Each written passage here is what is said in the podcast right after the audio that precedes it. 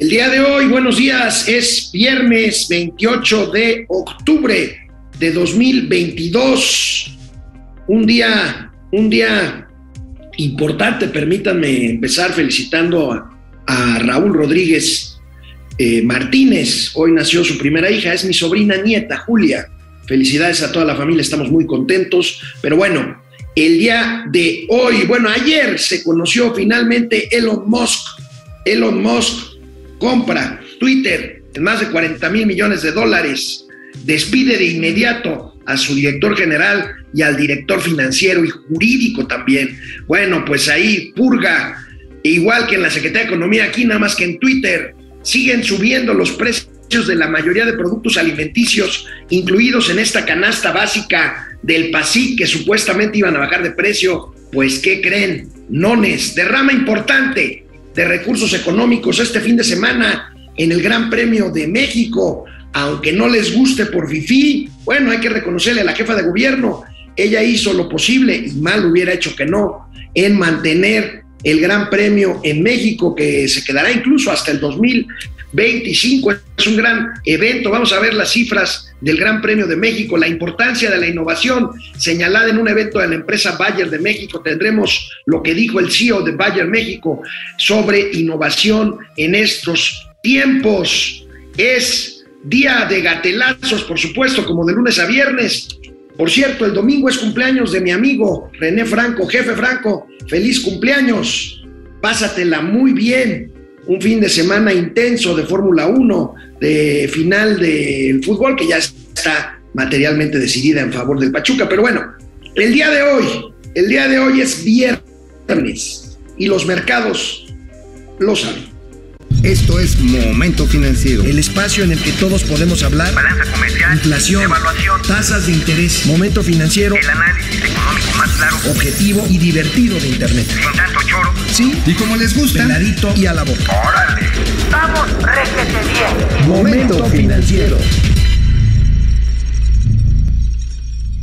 Bueno, antes de empezar con que finalmente se concretó la compra de Twitter, esta red social eh, tan popular en el mundo.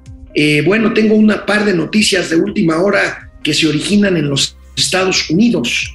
Eh, la primera, la primera, bueno, pues el esposo de la líder del Congreso americano, del speaker de la Cámara de Representantes en Estados Unidos, de la señora Nancy Pelosi, su esposo, su esposo Paul Pelosi fue atacado en su propia casa, fue allanada su casa en San Francisco, la casa de los Pelosi, y fue llevado a un hospital el señor Paul Pelosi eh, con heridas por el ataque que sufrió. Es un tema muy delicado. Recordemos eh, cómo aquella, en aquella manifestación del 6 de enero, cuando perdió Donald Trump la presidencia de, Estados Unidos, pues un grupo eh, de desquiciados atacó el Capitolio y se decía que podría ser un objetivo de ellos lastimar, atacar a Nancy Pelosi. Bueno, pues hoy su esposo fue atacado en su propia casa. Por otro lado, la legisladora republicana ya también de la Cámara de Representantes, María Elvira Salazar, eh, legisladora por el Partido Republicano, envió a la Secretaría del Tesoro norteamericana una dura carta pidiendo de plano que Estados Unidos vete la candidatura de la mexicana eh, Alicia Bárcena a presidir el Banco Interamericano de Desarrollo. Dura carta en la que dice no puede aspirar a ser presidenta del BID, una comunista manifiesta, así dice, y una persona que no cree en el libre mercado y una persona que no dice nada frente a las barbaridades que ocurren en países como Venezuela y Nicaragua. Bueno, pues ahí está una respuesta. Esta es una legisladora. Yo estoy seguro, y no lo digo ahorita por esta carta, desde un principio le vi pocas posibilidades a la candidatura propuesta por López Obrador para encabezar el Banco Interamericano de Desarrollo en favor de eh, Alicia, Alicia Bárcena. Bueno, pues finalmente, finalmente, después de meses de dimes y diretes, de declaraciones, de pleitos, bueno, es muy vivo Elon Musk, el hombre más rico del mundo, el dueño de Tesla, el multimillonario con mayor nivel de valor en sus bienes, bueno, pues Elon Musk finalmente cerró y firmó y ya es dueño, ya es dueño a partir de ya de la red social Twitter.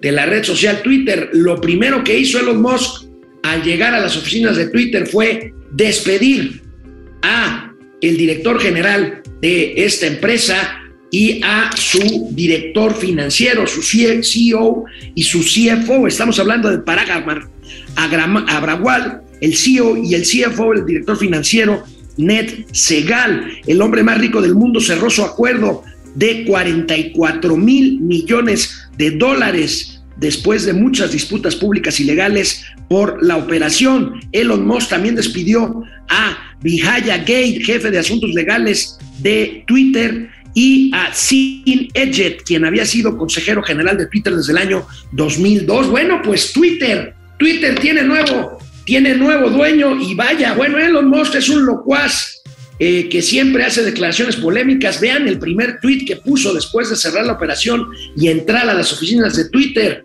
Está en inglés. Elon Musk tuiteó, el pájaro es liberado. ¿Qué querrá decir con eso? Acuérdense que Elon Musk decía que había muchos bots en Twitter, que iba a ser una red social más libre, en fin. Bueno, pues vamos a ver qué pasa con Twitter bajo el nuevo, bajo el nuevo sello del que es a partir de ayer su dueño materialmente, una inversión de 44 mil millones de dólares, capital propio, una parte de Elon Musk, pero la gran mayoría recursos de un sindicato de bancos e instituciones financieras que entran con Elon Musk en esta apuesta, en esta apuesta por la red del pajarito azul. Bueno, pues ahí tenemos esta noticia con la que abrimos el momento financiero del día de hoy. En materia de inflación, bueno, a pesar de que digan lo que sea, a pesar de que haya bajado unas décimas la inflación y que el presidente lo celebrara en todo lo alto esta semana, el lunes, en la mañanera, pues ¿qué creen? La mayoría de los alimentos alimenticios, que ya lo hemos dicho aquí en Momento Financiero, es la principal presión o angustia a inflacionaria que estamos padeciendo en México, los alimentos, bueno, pues la mayoría de los productos incluidos en la canasta básica que se supone iban a bajar de precio con el PASIC Reload o el PASIC 3 o el PASIC 2, ya no sé ni cuántos van, bueno, pues van a la, a la alza.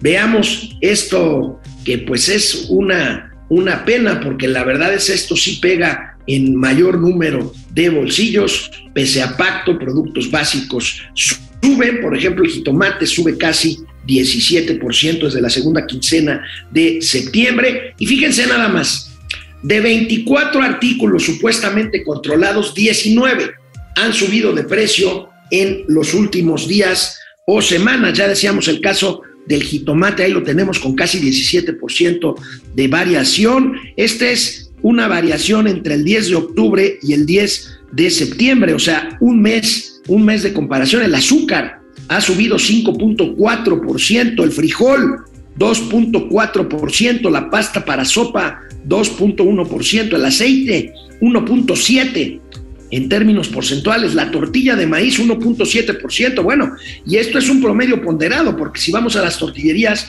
pues la tortilla está carísima, leche pasteurizada y fresca 1.6%, zanahoria igual 1.6%, 1.4% el jabón de tocador, el papel higiénico, eh, que es un producto de primera necesidad, 1.1%. Por, cierto, eh, por ciento, por cierto, ya eh, déjenme el cuadrito, eh, Davo, por favor, porque vamos a seguir viéndolo, pero ahorita que hablo del papel higiénico, alguien de ustedes escríbame, por favor, porque miren, a pesar de que aquí tratamos de explicar todo lo que tiene que ver con economía, con consumo, jamás me pude explicar la razón del fenómeno de que con la pandemia, ¿se acuerdan que se agotó el papel higiénico?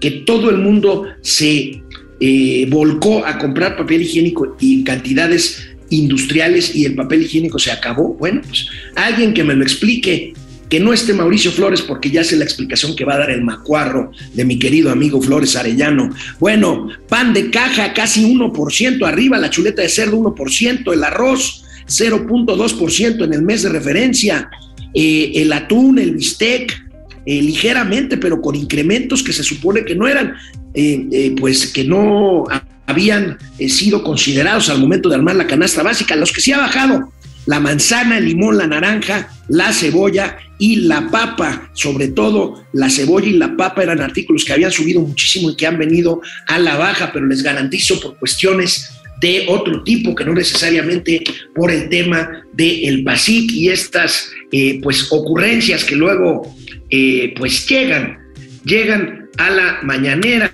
Ahorita que se conecte el buen Mauricio Flores, eh, pues le preguntaremos si hay alguna novedad en cuanto a las cifras que siempre nos mandan amablemente las personas del grupo de consultores agrícolas que tienen muy bien medida la inflación en alimentos, sobre todo en las tres principales ciudades. No se ofendan, por favor, pero son las ciudades eh, más pobladas y las que generan la mayor, eh, el mayor porcentaje en zonas urbanas de Producto Interno Bruto, que son, pues, por supuesto, la Ciudad de México, Monterrey y Guadalajara. Bueno, pues aquí así tenemos este tema de la inflación. Ayer Ayer les decíamos brevemente que salió el INEGI un poco más tarde de lo normal a reportar empleo. Bueno, pues confirmamos lo que les informamos Mauricio Flores y un servidor desde ayer. Si vemos el puro empleo formal, este descendió en términos mensuales. Eh, si aumentó el empleo, pues es porque amplían eh, o hay más eh, empleos informales con menor nivel de remuneración y pues sin ninguna otra prestación o ingreso adicional que implica una plaza normal. el INEGI, bueno, pues ahí está el tema de empleo, por supuesto. No es un tema de la mañanera de hoy. El presidente está haciendo la mañanera con una hora de retraso porque está en, La Paz, Baja California, donde es una hora menos el horario. Ahorita ya son eh, pasadas de las nueve de la mañana. Empezó hace una hora la conferencia y bueno, el presidente, pues por supuesto que no está hablando ni de empleo ni de inflación. Está hablando de que, hagan ustedes el favor, de que cuando antes de que él llegara, ya ven que las cosas cambiaron mágica y absolutamente desde que llegó la 4T, bueno, pues de que antes los jóvenes no tenían oportunidad y ahora sí la tienen. Bueno, pues a ver, a ver, eh, el tiempo nos dirá, el tiempo los, nos dirá las consecuencias tanto económicas como sociales, pues de poner a toda una generación a merced de una dádiva de 3, 4 mil pesos y de un programa de becas que se supone que fue para capacitar, que fue para capacitar eh, a jóvenes y con base en este programa de, de capacitación, después de cierto tiempo, de algunos meses, pues poder quedarse en el lugar donde están haciendo sus prácticas de capacitación para obtener un empleo formal. Esto definitivamente ha sido un fracaso. Pero saludo con el gusto de cada mañana a mi querido colega y amigo Mauricio Flores Arellano. Mauricio, buenos días. ¿Cómo estás, amigo? ¿Qué tal, jóvenes escriturando el futuro? Pues sí, amigo, pues ahí está comentando eh, eh, rápidamente pues el tema de que nomás los alimentos no bajan de precio. Ahora, ¿tienes el último reporte del grupo de nuestros amigos de consultores agrícolas de cuánto aumentar? De, en cuánto va la inflación alimentaria en las tres principales ciudades del país, amigo? 16.3%, 16.3% anualizado, es el doble, ahora sí que es la doblada de la inflación general, o sea, sí, si es así, es así. Sí, la inflación general está en 8%, 8 puntos y algo. tamaño, tamaño santito, pues, ¿no? Este, y esa inflación sí está muy pesada, amigo, porque hay productos, sobre todo los hortícolas. Ya comprar cebolla sí está para o sea, ha crecido prácticamente 70%, el jitomate saladet se ha encarecido. Si bien el pollo no está tan caro, el huevo pues nos han pescado por los SIDEMS y también sigue subiendo. No ha subido tanto la carne de res, pero sigue subiendo. Entonces lo que tenemos es una eh, una presión alimentaria muy pesada y es ahí donde se consume la mayor parte de los ingresos pues, de las personas más, este, pues más, este, más pobres, ¿no? Finalmente. Bueno, amigo, antes de pasar a tus calumnias, tienes, hoy sí te pusiste a trabajar, amigo, tienes dos asuntos interesantes, aparte de tus columnas, ahorita las vemos. Ah. El primero, conseguiste imágenes de uno de los pisos de la Secretaría de Economía, cómo está quedando, porque pues nuestra amiga doña Raquel Buenrostro está haciendo una purga ahí que parece la noche de los cristales rotos. No, mal ejemplo, me disculpo, parece mal ejemplo, discúlpenme ustedes, parece pues un cataclisma por ahí. Sí, parece como que lo que el viento se llevó, ¿no? Es el piso 18, el piso 18 donde, ahí lo ven, es el piso 18 donde estaba Luz María de la Mora, la subsecretaria, el piso 18 de la Torre de Economía que está ahí en Juanacatlán, a la entrada de la Condesa, eh, bueno, en la Ciudad de México, ya vieron, a todos los bajaron a la planta baja, a todos, a todos, o sea, los que no corrieron, se fueron para abajo. Y este, y espérate, eh, aquí el asunto es que esta es la oficina a la que va a llegar pues, el joven Encimas. Ajá, es Encinas Nájera. El, Pero este, entonces, a ver, politólogo este, que amigo, negociar el tema. Ese piso está vacío.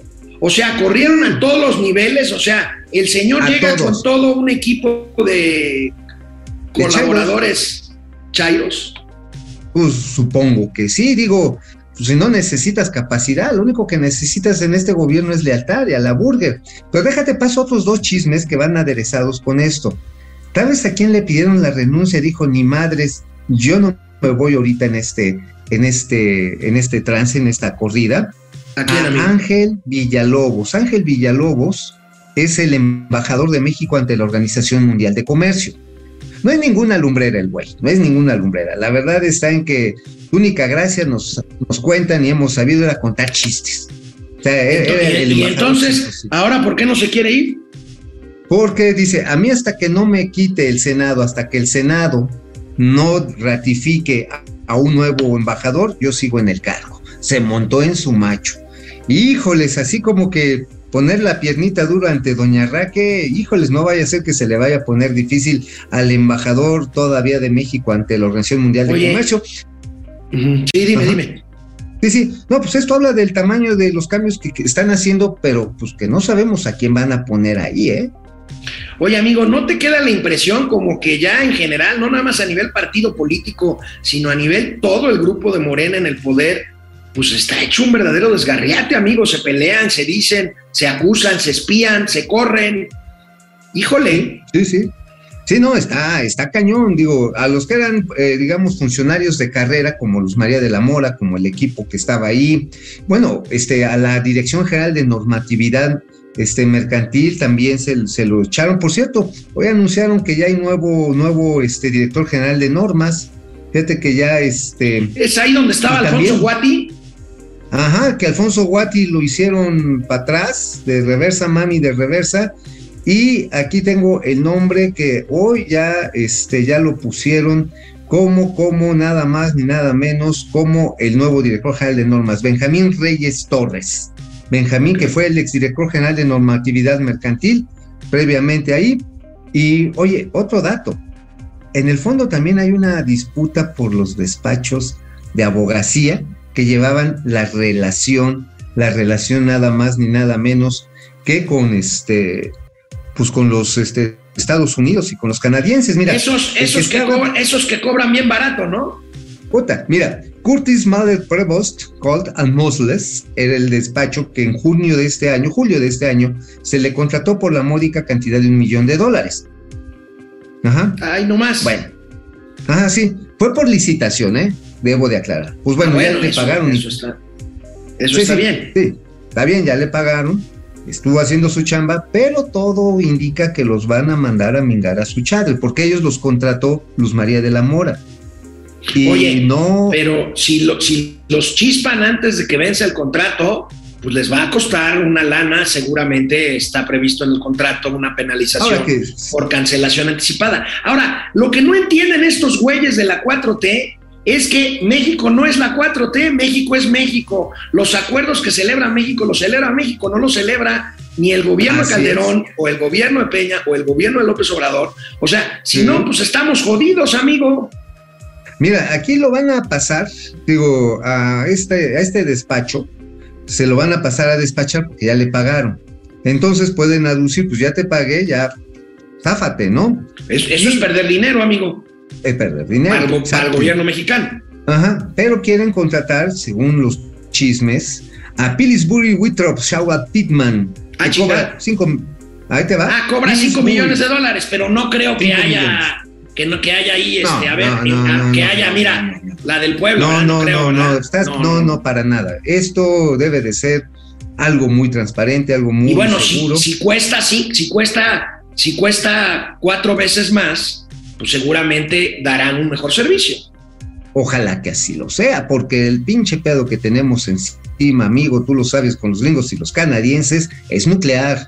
O sea, Es nuclear, nos- Jacobo, es, es nuclear. De hecho, hay declaraciones ¿Qué? ya de ministros, eh, de oficiales de los gobiernos de Estados Unidos y Canadá que ya mandaron la señal. Oigan, pues Biden estará ocupado, en- digo, no lo dijeron así, pero la señal es la siguiente, Biden estará muy ocupado con la elección intermedia, pero Canadá y Estados Unidos están sufriendo consecuencias por la política energética de México y no nos vamos a dejar.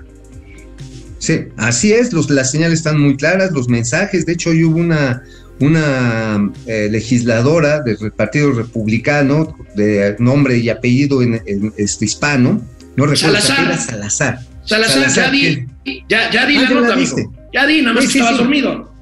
No, no, estábamos chismeando. A ver, ¿dónde crees que salen estos pinches chismes, amigo? ¿Tú qué crees que, que abro el, refrigerador y ahí están? No, hermano, hay que chingarle temprano para que la patria bien. pueda tener. Aquí en momento financiero. No, hombre, traigo unos, pero bien chidos. Pero en fin, este, amigo, entonces, eh, pues sigue ahorita con todos estos cambios que hay ahí, pues explican eh, el nivel de, de eh, pues yo diría, de saña con el que quitaron todo el equipo de la Secretaría de Economía. Sí, ¿eh? Está cañón, ¿eh? O sea, es- está cañón. está cañón. Oye, amigo, O sea, en algo más trivial, en algo más trivial, traes una, una buena noticia de un eventito allá en Acapulco, algo que tiene Sí, que ver con hombre. GNP y este. A ver, ¿de qué se trata? Sí, a, a ver ver. si nos vamos a Acapulco. Pues estaría muy bien. A ver, ¿tú te acuerdas que estaba hace tiempo Acafest? Sí, claro. Ajá, ajá. Y antes de Acafest había otra, había otro evento, ¿no? Otro Organizado evento por se- Televisa. Ajá, sí. Pero pues se disgustaron Televisa con los gobiernos estatales y se canceló lo que era un gran foro, un gran evento, precisamente para poder motivar que los turistas, tanto nacionales como internacionales, se animaran a ir a Acapulco. Bueno, pues ahora resulta que ya hay un nuevo evento. Se llama el Ola Fest. Y esto, mira, amigo, la verdad está en que se oye muy padre, porque es, es un, un impulso, es un impulso la Ola Fest, que está echando a andar, está echando a andar un grupo de empresarios locales, que eran los que traían originalmente el Acafest, pero viene la, la, pelea de, sobre todo por los derechos del nombre y de convocatoria, la marca registrada, que el gobierno de Guerrero, perdóname, pero discúlpame, fue bien tarugo, nunca registró el nombre, nunca registró el nombre a favor del, del Estado. ¿Y de, de, quién estás hablando? ¿De qué gobernador? ¿Te acuerdas? Pues este, empezó con Ángel Aguirre, ya ves que luego Ángel Aguirre lo chisparon y este... Y sí, lo chisparon por lo de, por lo de Ayotzinapa. Por lo de Ayotzinapa, no recuerdo quién fue el interino, este, luego entró este Asustadillo y Asustadillo pues lo dejó pasar así como de nochecilla y este y se los merendaron. Bueno, Entonces, ¿cuándo va a ser este evento, amigo?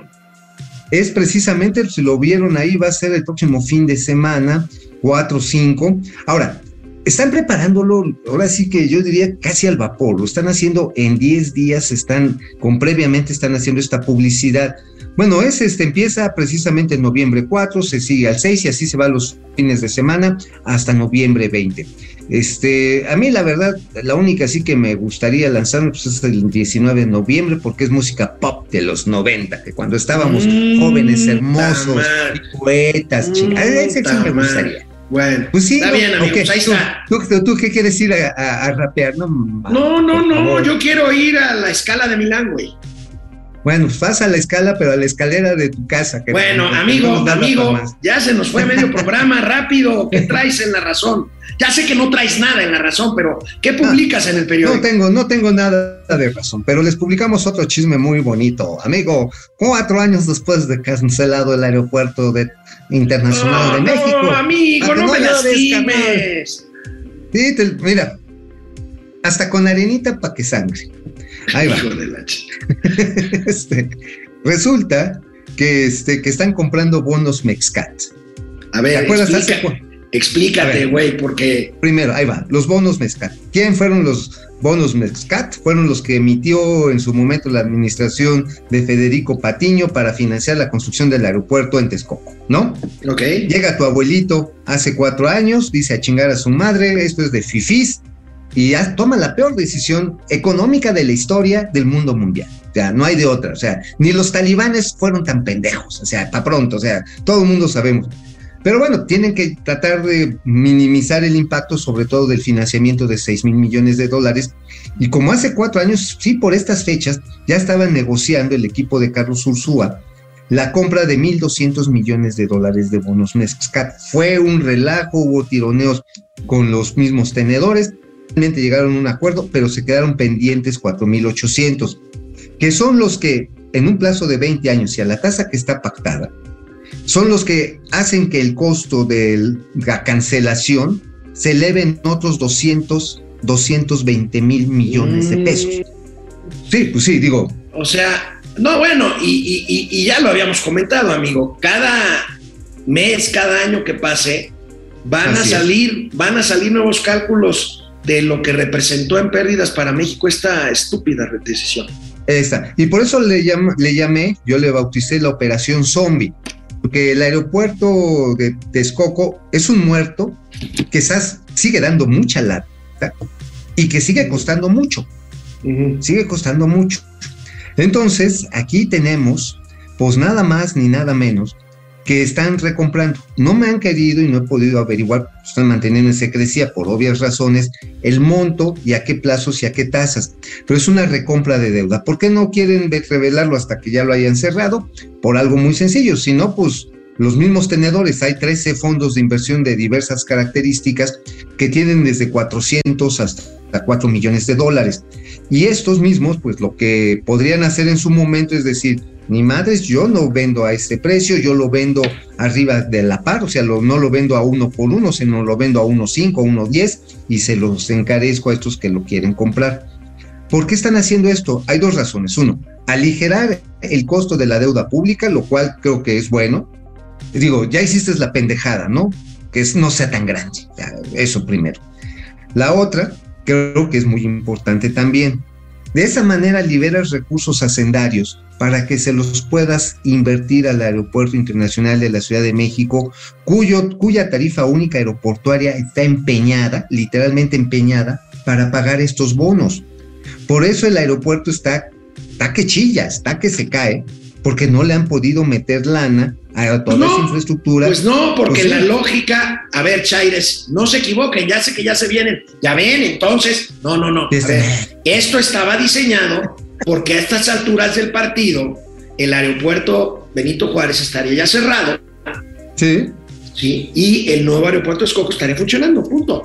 Y la tarifa de uso de aeropuerto del nuevo aeropuerto de Texcoco estaría pagando el nuevo aeropuerto de Texcoco. Es más, en cuatro años ya habría terminado de pagar toda la deuda. En cuatro años. Los propios cálculos de la Cámara Nacional de, Aer- de Aerotransporte así lo definió. Y nada más, este datito, nada más para dejarlo ahí en claro, dejárselos embarraditos a los chairos. El aeropuerto se iba a cerrar. Se iba a cerrar para hacer una serie de conjunto de edificios con servicios públicos, servicios educativos, con empleos, con áreas habitacionales, con zona comercial y la zona de pistas iba a ser parte del libramiento para entrar directamente al nuevo aeropuerto. O sea, iba a ser en chinga, no iba a ser como ahorita el, el pedo que es llegar a Santa Fantasía. Este, ahora, esto era mucho más accesible y además la zona adicional de los caminos, de las carreteras, pues no ibas a necesitar más que una pista y un cachito, se iban a hacer zonas arboladas, zonas eh, de descanso. Bueno, ya, ya ni me actividad digas. Ya ni me lúdica. digas. Amigo, ya es la media. Este, ¿qué, qué, qué traes en el, en el Independiente? Ah, en el Independiente, la transición fallida en Segalmex, las tareas incumplidas ahí en Segalmex, precisamente, ya ves que sacaron eh, el año pasado, sacaron a, a principios de este año Ignacio Valle, llega Leonel Cota, pero ni una ni otra, ¿eh? O sea, lo de la corrupción, puta, se siguen sirviendo con la pinche cuchara grande y ahí ponemos el caso que sigue estando. Ya van, en, ya van en 7 mil millones de pesos, ¿no? De, de pérdidas, mil. ¿no? 9 mil. No, 9 mil millones de observaciones, 9 mil millones de pesos de observaciones, nada más en el ejercicio 2020. Mm, No, bueno. Espérate el 2021, güey. No, Y vamos a ver qué pasa en el 2022, porque aquí les, les documento y les dejo muy en claro cómo está el pedo de una simulación de importaciones. Ya la habíamos platicado aquí, amigo, hace dos meses, eh, que estaban según comprando leche en polvo, o sea, la que solamente tú y yo podemos ya proporcionar a estas alturas del partido. O sea, nosotros nada más, este, pues pura, pura en polvo. Ya, ya estamos más allá de Tutankamón, ya en nuestros sarcófagos. Entonces, eh, eran 20 mil toneladas que se habían pactado comprar con Biden. Pero resulta que no se están comprando a los Estados Unidos. Se están comprando intermediarios mexicanos que están comprando la leche eh, bronca, la, ahora sí que la blanca, así la están comprando, la están secando, se quedan con la grasita, es decir, se quedan con, los lípidos que son lo más sabroso de, ese alimento, y le venden la, la leche en polvo, se la venden a la misma Segalmex, a mismo Liconza. Y eso, a su vez, imagínate, qué bonito es lo bonito. Y después otra vez, pero es la leche que le compra, que les regala Segalmex y ellos se la venden a Segalmex y luego todavía le venden de remate, le venden de remate la nata, las proteínas que fueron extraídas de la leche descremada. De ese tamaño está haciendo. O sea, le dan dos veces la vuelta a la Dos fregadera. veces la vuelta, hermano. Dos veces la vuelta, está perfectamente documentado. Hay, hay cartas, hay este, instrucciones de que compren a tal precio, a tales proveedores. Y son proveedores que también están observados por la misma Auditoría Superior de la Federación. O sea, sigue siendo el mismo. Pinche tascadero. Bueno, amigo, vamos a una pausa. Vamos a saludar Vámonos. a nuestros amigos. Regresamos con más información. Yo voy por un cafecito, ahorita regreso. Hola, José Tenorio dice que somos el WhatsApp y el Facebook de las finanzas. Saludos a la desde, desde la tía Juana, o sea, desde Tijuana. Hudson Hawk. A ver si cambian la toxicidad del Twitter con Elon Musk y que se, realmente se vuelva una plataforma imparcial. Bueno, ¿Tú pues vamos a ver, vamos a ver. ¿Tú, ¿Tú qué crees? crees que haga? ¿Qué, qué crees que haga este, este Elon. Musk, el, el papá pitufo? ¿Ya sabes qué es el papá pitufo? Oye, no, ¿por qué? Porque ya tiene el pájaro azul. Bravo, bravo, ese, ese ñoño sí se ve, ese ñoño sí se ve. Oye, pues papá Pitufo, yo creo que no va a, contener, va a buscarse a Pitufina para darle sus empujones, ¿eh? O sea, no creo que vaya, no, no creo que vaya a ser gran defensor. A ver, eres el dueño de la, de la alarma de ese periódico amarillista del mundo mundial, del Círculo Rojo, del que influye en la opinión de lectores, de consumidores, de artistas, de perrada a pie como tú y yo. Bueno, Este, ¿tú ahí estamos. con eso? José Almazán. Mendiola. Fe- Felicidades a Carlos Loré de Mola por los 100 programas en latinos. Felicidades, mi Charlie. Es cierto, Estuvo acaba. Bueno, el programa de ayer estuvo bueno, ¿eh? Sí, sí, no lo he 100 visto, programas ya. sí llegó al 100. 100 programas ya. Felicidades a mi Charlie. Gonzalo G. Saludos. Jiménez, buen día. Pregunta: ¿1% del PIB en cash a cuánto equivale? Eh, son más o menos, eh, eh, pues debe estar por ahí de los 280 mil millones de pesos. Nada más ahí lo que cuesta el tren Maya. Eh, 200 o 290 mil más menos, depende cómo lo, lo tomemos, qué año de referencia. Jorge Yopigua, el 13 de noviembre salgamos a marchar en defensa del INE. Juan Ramón, Sí. no, buen día, saludos tíos, que tengan un excelente fin de semana. ¿Irán a la Fórmula 1 como el año pasado? Juan Ramón, fíjate que, a ver, esto, Bueno. exclusiva interplatanaria intergaláctica. Bien, Nos retiraron la invitación por culpa de Mauricio. No dio su código postal para un evento tan fifí y ya no nos mandaron invitación. Bueno, a mí me dijeron, oye Alex, si quieres ir tú, ve, pero solo. Y como yo soy un buen amigo y un buen compañero, les dije, no, gracias. Voy con el gandul o no voy. Y no vamos. pues sí, la verdad está en que, que qué pena, qué pena, qué pena que este, que no hayamos podido ir, pero mira, vamos a decir la neta, lo hicimos por una buena causa.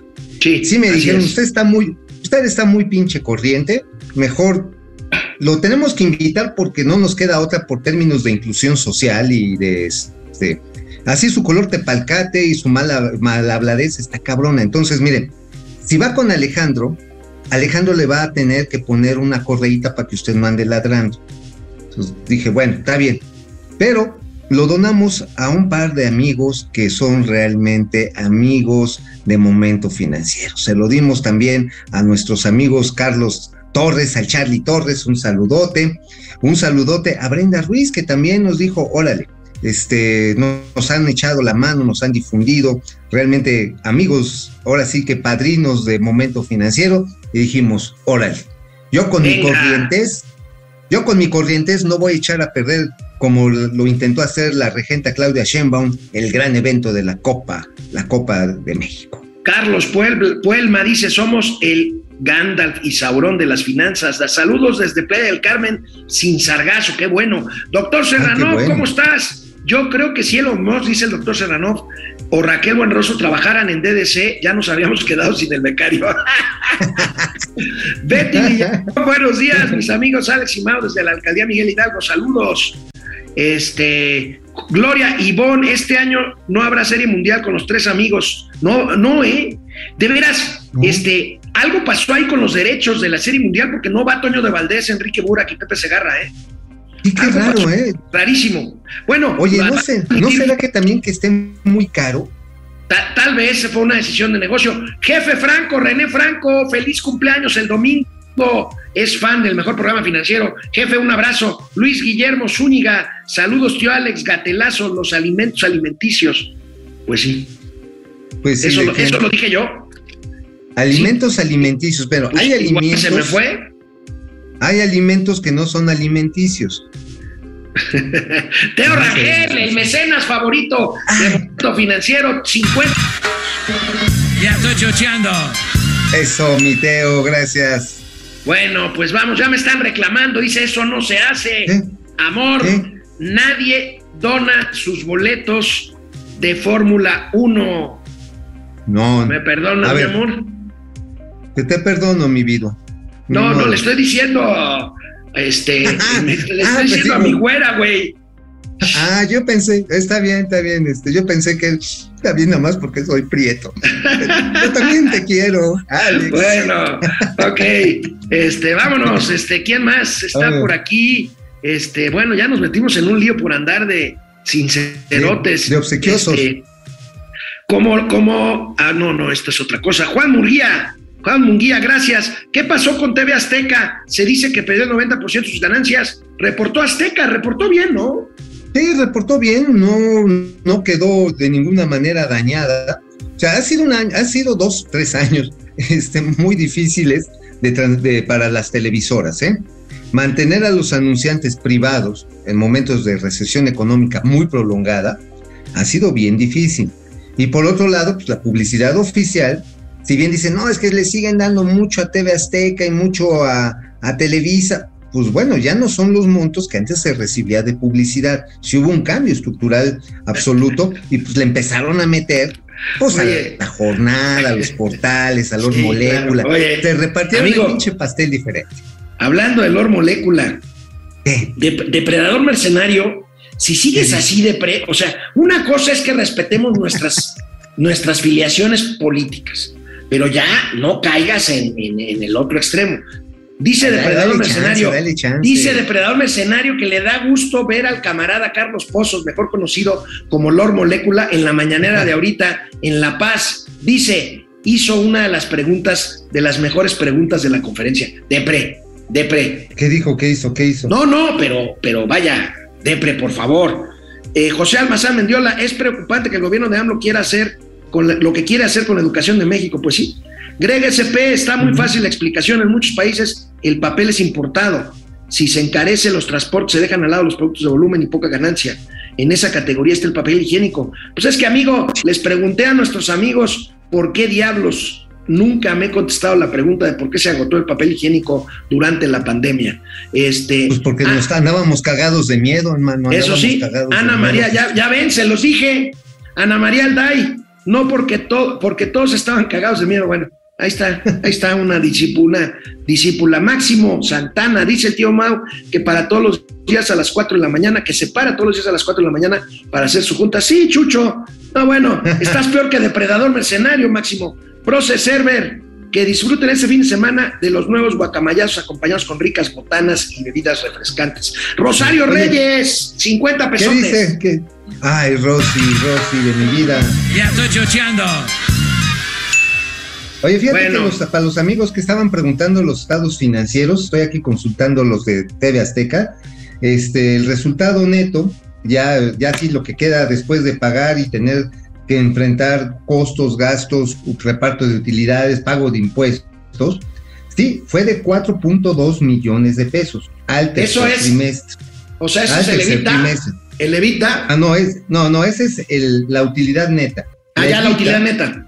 Ajá, si digamos lo el, el equivalente al EBITDA que sería este, Antes la de utilidad de operación, ajá, es de 715.12 millones de pesos. Esto es prácticamente pues una diferencia de pues prácticamente 300 de casi 80% arriba de lo que estuvo en el en, sí, en el año pasado. Ajá. Bueno, Estamos hablando de que si hay un crecimiento fuerte. Ahora, se tienen que pagar costos, se tienen que pagar intereses, hay impactos cambiarios también, y entonces la No, utilidad bueno, neta lo y- que queda es de 4 millones de no, pesos. y también, trimestre. y también el pago de impuestos que hizo eh, el grupo, grupo Electra, este, de dos mil millones o un poquito más de pesos, pues se va a ver reflejado sin duda en los resultados de operación. Bueno, vamos Bueno, de mira, mira, regreso para los a que las noticias. más para los que andan de, de chillones, TV Azteca pagó en este último trimestre 256 millones de pesos, prácticamente, ojo, prácticamente el triple de lo que pagó lo mismo el año pasado. O sea, entonces eso de que, ah, es que usted, Ricardo Salinas, tú te Pero impuestos. nadie dijo eso, tranquilo, nadie dijo eso. No, pues que Por se lo menos aquí. madre. Ok, está bien. Bueno, pues hoy inicia el Gran Premio de México, la Fórmula 1, es un gran espectáculo de clase mundial. Bueno, pues Así interesantes las cifras económicas en torno a este evento, una importante derrama económica que significará este gran evento de clase mundial, insisto, 15 mil millones de pesos se esperan de ingresos por este 22,000, ¿no? concepto. 15 mil, lo, lo- lo- lo estoy reportando aquí con, con base en una nota que ahorita les, les, les paso. Seguramente hace falta ahí algún otro cálculo de 5 mil milloncitos más por algunos conceptos que no habrá incluido este análisis del periódico Reforma. Aquí lo tenemos, amigo. Y bueno, pues este, pues es un gran evento. Es un gran evento que, que es promoción para México, que es eh, eh, presencia Bueno. de México y que es una gran derrama económica por consumo, por hoteles, este, por transportes, por muchas cosas. Mira, es realmente más lo que estaba esperando el mismo Acabani, ¿te acuerdas? Secretario de Desarrollo Económico, 15.530 y tantos millones de pesos, que sí incluía pues las entradas, el comercio que se iba a vender, los hospedajes o los restaurantes. Y bueno, pues ahí sale la regenta a regar el tepache, a decir, ay, no, pinche evento fifi, a mí no me inviten, ay, fuchi, fuchi, caca, caca, caca, pinches ricos mamones. Y al otro día, ay, Checo, te quiero mucho, regálame tu casco, mi vida. Este, ya sabes cómo Bueno. es la regenta. Cambia de opinión como su jefecito. Vamos a deja- ver, a ver, A ver, échalo, echa, echa a andar, echa a andar la gráfica. ahí está, Vela, coméntala tú. Ajá, ahí está, ahí está la gráfica. La cantidad de, este, de aficionados, pero 350 además mil, de que, ajá, sí, los derechos de transmisión de televisión también son muy importantes. Sí. Este, el número de, de- de equipamientos, nada más pueden ustedes ahí verlo, realmente, pues este, le está dando un gran empuje a uno, uno de los mejores eventos de Fórmula 1 a nivel mundial. Eh, ¿De dónde están esos otros eh, 17 mil, otros 7 mil millones de pesos, amigo? Que son los gastos indirectos. Los gastos indirectos a lo mejor no te va a dar para comprarte un, una cerveza ahí, porque pues tú sabes que hay una cerveza, te la arrinconan con todo y espumosa, ¿no? Este, Bueno, vaya que entonces, sí, 150 pesos la chela. 150 pesos y un hot dog, pues nada más la pura salchicha te duele, cabrón. Estamos hablando de casi 200 varos. Eh, pero bueno, quienes van y lo gozan, lo hacen de mucha, de, con mucha alegría. La cuestión está en que hay quienes salen y hay restaurantes cerca o se van a algún restaurante en la Condesa y se empieza a dar una articulación muy curiosa con todos los demás eventos del Día de Muertos. Esta es la belleza de, una, de un evento internacional con una de las grandes tradiciones culturales de México y de México para el mundo. Entonces se hace este volumen este, de, de, de recursos, 22 mil 200 millones de pesos. Digo, la gente que vino a, a anunciar el Olafest, que estábamos hablando ahí de Acapulco, eh, amigo, pues vinieron a la Ciudad de México precisamente aprovechando la ventana turística que implica no solamente para la Ciudad de México, sino para todos los destinos relativamente cercanos. Entonces, este, yo digo que debería haber hasta una feria turística, nada más que el señor Miguel Tarruco no le sube el agua al tinaco. Este, deberías aprovechar en este momento, oye, pues pon unos estancitos de cada uno de los estados para que promuevan los destinos internacionales, este, los destinos que tienen a la cantidad de gente que viene al evento de Fórmula 1 y a las festividades de Día de Muerto. Pero bueno, ¿qué quieres? No soy yo el funcionario para hacer esas cosas. Bueno, yo ya iba a decir una guarrada, pero mejor. Tú dila, tú Pero dila, mejor, tú mejor te la guardo. descósete, mejor te la guardo. papá. Amigo, rápidamente, Ay, porque ya se nos hizo tarde. Fíjate que tuvo lugar ayer un evento de la empresa Bayer, muy interesante, porque lo hizo junto con el periódico El Financiero y pues hablaron exclusivamente de innovación, amigo. Dicen Ajá. los de Bayer, y creo que tienen razón, que la innovación es la solución a los problemas globales actuales. Vamos a ver la nota y si te parece, eh, lo A que ver. dijo, lo que dijo el CEO de Bayer México, el director general de Bayer México, en este evento que se me hizo muy interesante y pues lo que dice puede sonar a una obviedad, pero no hay que olvidarlo, mira. A ver,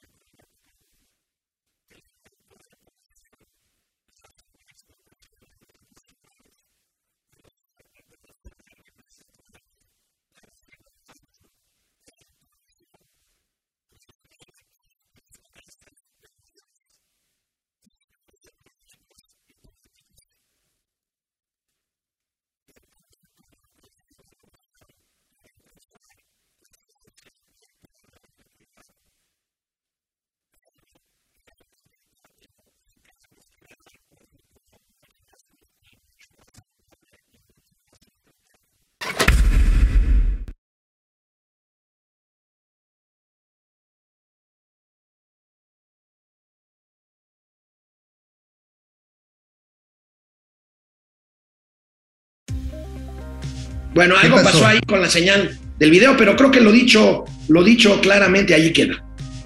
ahí está, pues es que tenemos un momento en el que somos los más longevos. O sea, yo sé que usted a la larga vida se acostumbra, amigo, pero pues también tenemos problemas de salud acondicionados con ello, porque pues biológicamente no estamos evolucionados para vivir 80 años. Por cierto, yo también ayer me fui a meter al Medical Expo, un eventazo, el más grande de equipamiento médico, y este es sorprendente. Yo no lo sabía. México es el séptimo productor y exportador de equipamiento médico en el mundo y va que vuela para el quinto lugar. El único problema es que el gobierno federal en los últimos años, con la pinche austeridad republicana, no le ha metido lana. Y no solamente de esta administración, también en las anteriores. Sea, vamos a hablar en plata. Entonces, pues lo que se ha visto es que no se ha aprovechado el mercado interno y además, bueno, este, pues las autoridades luego sanitarias hacen cada, se complican tanto los trámites que mira, así como lo dice eh, precisamente Bayer con los, los, retos de la innovación tecnológica, eh, pues ayer este Carlos, Carlos Salazar Gaitán, que es el presidente de este evento, se expresaba en ese mismo sentido. Ahora ya el dispositivo médico ya no es solamente el, el marcapasos, por ejemplo, ¿no? Ahora ya te pueden, eh, si lo llegas a necesitar, te pueden estar monitoreando a distancia a través literalmente de Internet, güey. sea, puedes llevar a tu pilita y decir, oye, Sí. pues esto está bien el corazón. Sí, o sí, si necesitas cuidados gerento, eh, eh, bueno, fuera así para viejitos, gerontológicos, ¿no? Geriátricos, papá. O geriátricos, bueno, geriátricos, bueno, tú ya, tú ya le sabes a eso, ¿no? Los Pues cuidados sí, sí, geriátricos. sí, por eso, Sí, sí, pero pues, si, si tú no averigua, güey. Pues bueno, geriátricos, bueno, geriátricos, eh, van a necesitar el- atención muy cercana. Se hablaban de servicios robotizados, por ejemplo, para dis- dispensar la, la medicina y evitar lo que más mata viejitos en este, en, en ese son las caídas. Las caídas son, eh, sobre todo en, en- en la ducha y en la cocina, es lo que se lleva la mayor cantidad de viejitos, en, no en México, en el mundo. Entonces, se están des- desarrollando una serie de cosas bien interesantes. Bueno, vámonos la al, vámonos al segundo corte para regresar con los gatelazos y matarlas. Vámonos, vámonos, vámonos. Dice, dice a Mauri Serrano que el PRI es como Sí. una buena comida. En público está de moda decir que a nadie le gusta ni le escucha, pero sin el PRI nomás no hay fiesta. Ah, Pues muy- sí, así es. Muy, Así muy, es. muy, muy complicado el comentario del doctor Serrano, pero, Pero, bueno. pero bueno, es, es para pensarlo. O sea, sí te tienes que rascar la mollera, pero tienes razón. Héctor Carvajal, están convocando una marcha por la defensa del INE para el domingo 13 de noviembre. Convocan asociaciones civiles, se realizará en varias ciudades, incluyendo la Ciudad de México. Estaremos dándole seguimiento a esta convocatoria. Por supuesto, no sé eh, ustedes, pero momento financiero, ahí estaremos en defensa. Ahí estaremos. Yo decía, hay que ir, o sea, punto. No, o sea, no podemos dejar regresarnos al priismo cavernícola en que era el pueblo bueno, no. No era el pueblo, era el gobierno el que organizaba las elecciones. No lo Hub, permitir. 50, Hub 5252, hola amigos financieros, la verdad es que los quiero, pero no se entusiasmen, mi amor es por el dinero. ¿Está bien? Pues, ¿Y hay de otro? ¿Y hay de otro? Este, pues ese sí es amor sincero. Acuérdate lo que decía el maestro Sabines, ajá, el gran poeta chapaneco, en su gran poe- eh, poema, el de Canonicemos a las putas, cuyo amor es el único verdadero. ¿Te acuerdas? Sin, come- sin comentarios, amigos, sin comentarios. Sí, bueno, pues, Este- pues, porque decían, pues eh, lo tasan y es el dinero, punto. yo, una tengo un gran ami- analogía. yo, tengo, yo tengo un amigo que dice que no se casó por interés, sino por el por el capital. Carlos González, tío Mau Gateo, tío Mau gateó a los siete años y Edecanó a los 14. No le des cuerda a este gandul. Eh, eh, necesitamos que Pili Sainz dé señales de vida, dice el doctor Serrano. Por no favor, sea, Pili, no vaya a ser que también esté secuestrada en la secta. Uy, ¿Qué diría el Cacas el día 28 de diciembre, Día de los Inocentes? No, pues imagínense. Ah. Si dice 90 o 100 mentiras por mañanera, imagínense. Ah, La gran solución. Oye, ya lo dijo, ya lo dijo Antier, dijo, estamos con un sistema de salud mejor, el mejor del mundo. Bueno. Jorge Yopigua dice, salgo volando al autódromo, allá los veo. No vamos a estar, mi querido Jorge, pero que tengas una muy buena eh, Diviértete, diviértete mucho. experiencia, diviértete. Es una gran experiencia. Gracias, pros, perdón, Proce Server. Vamos, vamos con los gatelazos. Vámonos. Oye, amigo, No, No cabe duda que nuestro presidente vive anclado en un pasado que él añora. A ver, ¿Te acuerdas? A ver. ¿Te acuerdas eh, que desde un principio de la pandemia presumió eh, que Rusia nos ayudó con, con equipo y con las vacunas? ah, sí, Bueno, sí, sí. Fíjate nomás lo que dice ayer el presidente López Obrador cuando se refirió a la Rusia esta de Vladimir Putin. A ver, vienes, mi queridísimo Tabarich Andrelovich. En el caso de la Unión Soviética, lo mismo. Eh, desde el principio de la pandemia. Yo recuerdo que tenía yo COVID. Oye, amigo, el COVID se hace estragos, ¿eh? Neta. Amigo, la Unión Soviética, la Unión Soviética ya no existe más. En 1984 la mandaron a Calacas. Oye, y por pues ahí, cierto, ahí está. Oye, por cierto, este, neta, neta, a ver, ¿qué pasó con la vacuna esta, la Sputnik, que de muy buena calidad, pues sirvió para bloquear a México ante el mundo, ¿eh? ¿Sí? Y luego Ajá. Y además ellos se apañaron los contratos que traían algunas empresas privadas como Landsteiner, se aprovecha el gobierno mexicano, pero la ayuda soviética, pues, pues, a ver, la gran cantidad de dotación de vacunas que se pusieron en México, dieron laboratorios gringos a través del protocolo de Naciones Unidas. Pero el presidente, el presidente añora los tiempos del PRI en México y los tiempos de la Del Unión PECUS. Soviética, justamente. Del PECUS, De- del Partido Comunista de la Unión Soviética. Oye, pero eso es de Australopithecus, porque salieron los chaeros a decir, no, sí, yo prefiero que se equivoque, este, en decir una Unión Soviética en vez de estar, este, ¿cómo se llama? En vez de estar eh, persiguiendo a un narcotraficante como Felipe Calderón. A ver, güey, Felipe Calderón nunca fue santo de mi devoción. García Luno, qué bueno que lo agarraron y lo enchiqueraron. Pero de ahí defender a un asesino, confeso, un criminal de guerra como es Vladimir Putin que está amenazando al mundo con una guerra nuclear, es ser absoluta y perdidamente pendejos. No hay manera de Bueno, defender. amigo, oye, hablando de eso, no cabe duda que el Partido Verde Ecologista de México sigue haciendo el ridículo como lo hace desde hace muchos años. Mira, ayer compareció en el Congreso de la Ciudad de México el secretario de Seguridad Pública, Omar García Ah, Harfuch. Harfuch, Mira, sí, claro. mira lo que le dijo el diputado verde Jesús Sesma. De Ay, veras, Chucho, no no, tienen- no hagas no- eso, Chucho, Chucho, no tienen- Chucho. No tienen vergüenza. Segundo tema, secretario. Si también tomáramos el ejemplo de que Batman, ese Batman, ese superhéroe, que re- re- regresó la tranquilidad a los habitantes de la ciudad gótica, por lo que después esas mismas personas pedían a gritos que Batman se convirtiera en el alcalde de esa ciudad, hay que recordar que esa decisión solo era de Bruce Wayne. Y le dejo esa reflexión porque así lo queremos en el Partido Verde. Muchísimas gracias.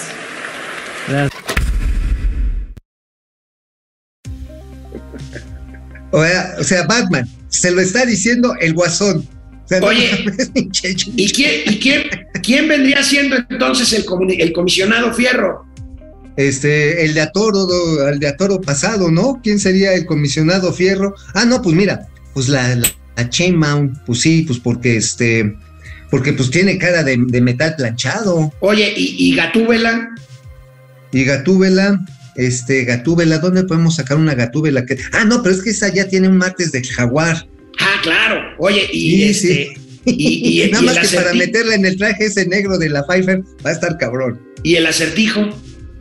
El acertijo, este, Jesús Ramírez. Jesús Ramírez. Chucho. Ramírez, bueno. Chucho Ramírez, así está. Ay, ay, ay, qué La pinche bueno. tenebra, güey.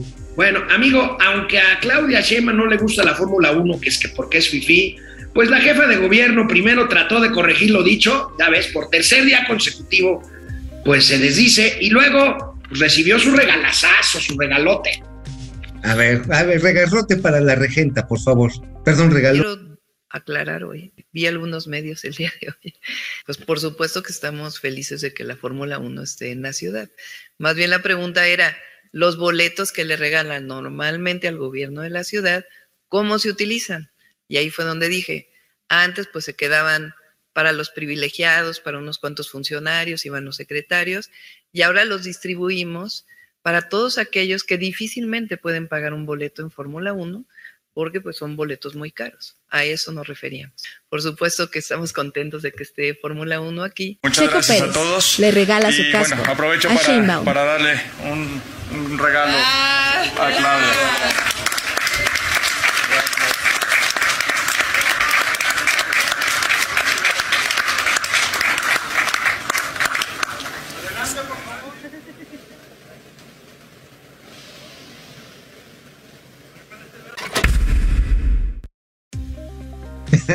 Ahora sí, córtale, mi chava, córtale. O sea, ya no Oye. le componga, regenta, ya no le componga. Oye, que le preste ese casco a Alejandro Encinas por la madriza que le están poniendo, ¿no? Sí, pero ya no le entra después de todos los chipotes que trae. Se les está cayendo la verdad histriónica. Se les está cayendo después de esta entrevista que da. Bueno, por eso se encabronó tanto el abuelito, ¿no? Eh, Se lo dio al Washington Post. No, donde él acepta, al New York Times, perdón, al New York Times, donde acepta textualmente que los pantallazos estos con los que supuestamente demostraban una carnicería en la que participaron grupos delincuenciales y el ejército no eran prueba firme. No mames, o sea, te, Oye, o sea, te- o sea, a ver, es- nada más quiero hacer esta imagen como el del coyote en el correcaminos. Ajá. Agarras el cuetón este para aventárselo a Murillo Karam, ajá. Lo enciendes y cuando lo vas a aventar te lo metes en la cola, güey. ¡Pum! Bueno, Sí, oye amigo, hablando de eso, ¿por qué siempre se anda peleando, sobre todo en los aeropuertos, el changoleón Noroña? eh? A ver, a ver, ¿por qué? ¿Por qué? Porque no hay jabón suficiente, no hay ver, falta mira. desodorante. A ver, Eres un tapete. Eres un tapete de pelo de todos ellos. Espúmate.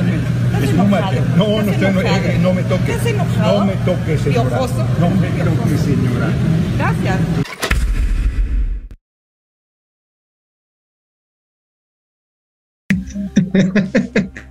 bravo por la ñora. No me Piojoso. toque usted piojoso. Bueno, oye amigo, Oye, te digo un chisme, un chisme que no debería de estar diciendo, porque me dijeron que no lo, que no lo dijera, pero lo tengo que decir después de ese piojoso, cabrón. ¿Sabes cuánto tiempo estuvo el diputado paralizando el tráfico ahí en su, pre- en su pleito previo en el Aeropuerto Internacional de la Ciudad de México? ¿Sabes cuánto tiempo hizo perder a la gente que estaba esperando pasar por ese filtro? ¿Cuánto? 20 pinches minutos. 20. miserable. 20. Y, mise- y además, porque él no quería abrir su maletita. Decía, no, yo no la abro, yo no la abro. No ábrala usted. El protocolo, a todos nos ha tocado es abrir nosotros nuestra maleta, estar pendientes para que no nos vayan a colocar ni sembrar nada. Ajá, ese es el protocolo. Al señor le valen madre los protocolos, así que, piojoso, a la regadera, cabrón. Amigo, aquí terminamos la semana con un buen consejo. Amigas, amigos, Amigues. no se distraigan con el celular. Miren lo que les pasó a esta bella dama. Se despidió y decidió batirse en duelo con el mar y recorrer el mundo en su velero y navegar. Na, na, na.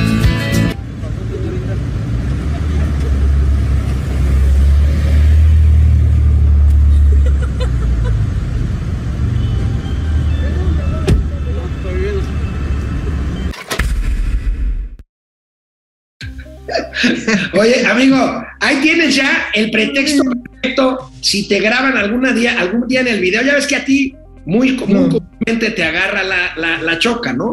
La, tira, sí, tiro por Entonces, viaje. este, pues la próxima vez que te graben, este, que te pase y te graben, este, di no, pues si yo me estaba, yo pedí mi Uber, yo me estaba subiendo. Al pedí Uber". mi Uber, güey. Oye, dice, y puedo decir, oye, qué buen pedo los de Uber, ya ponen una torreta para que uno los vea en la noche. Bueno, amigo, que tengas un feliz, lucecitas. Oye, tengas un feliz con- fin de semana. Con lucecitas de antro. que tengas un feliz fin de semana, que gane el Checo Pérez la carrera del domingo. Ojalá sí sea, se lo deseamos de todo corazón. Nos vemos el lunes, amigos y amigas de Momento Financiero. Nos vimos, bye.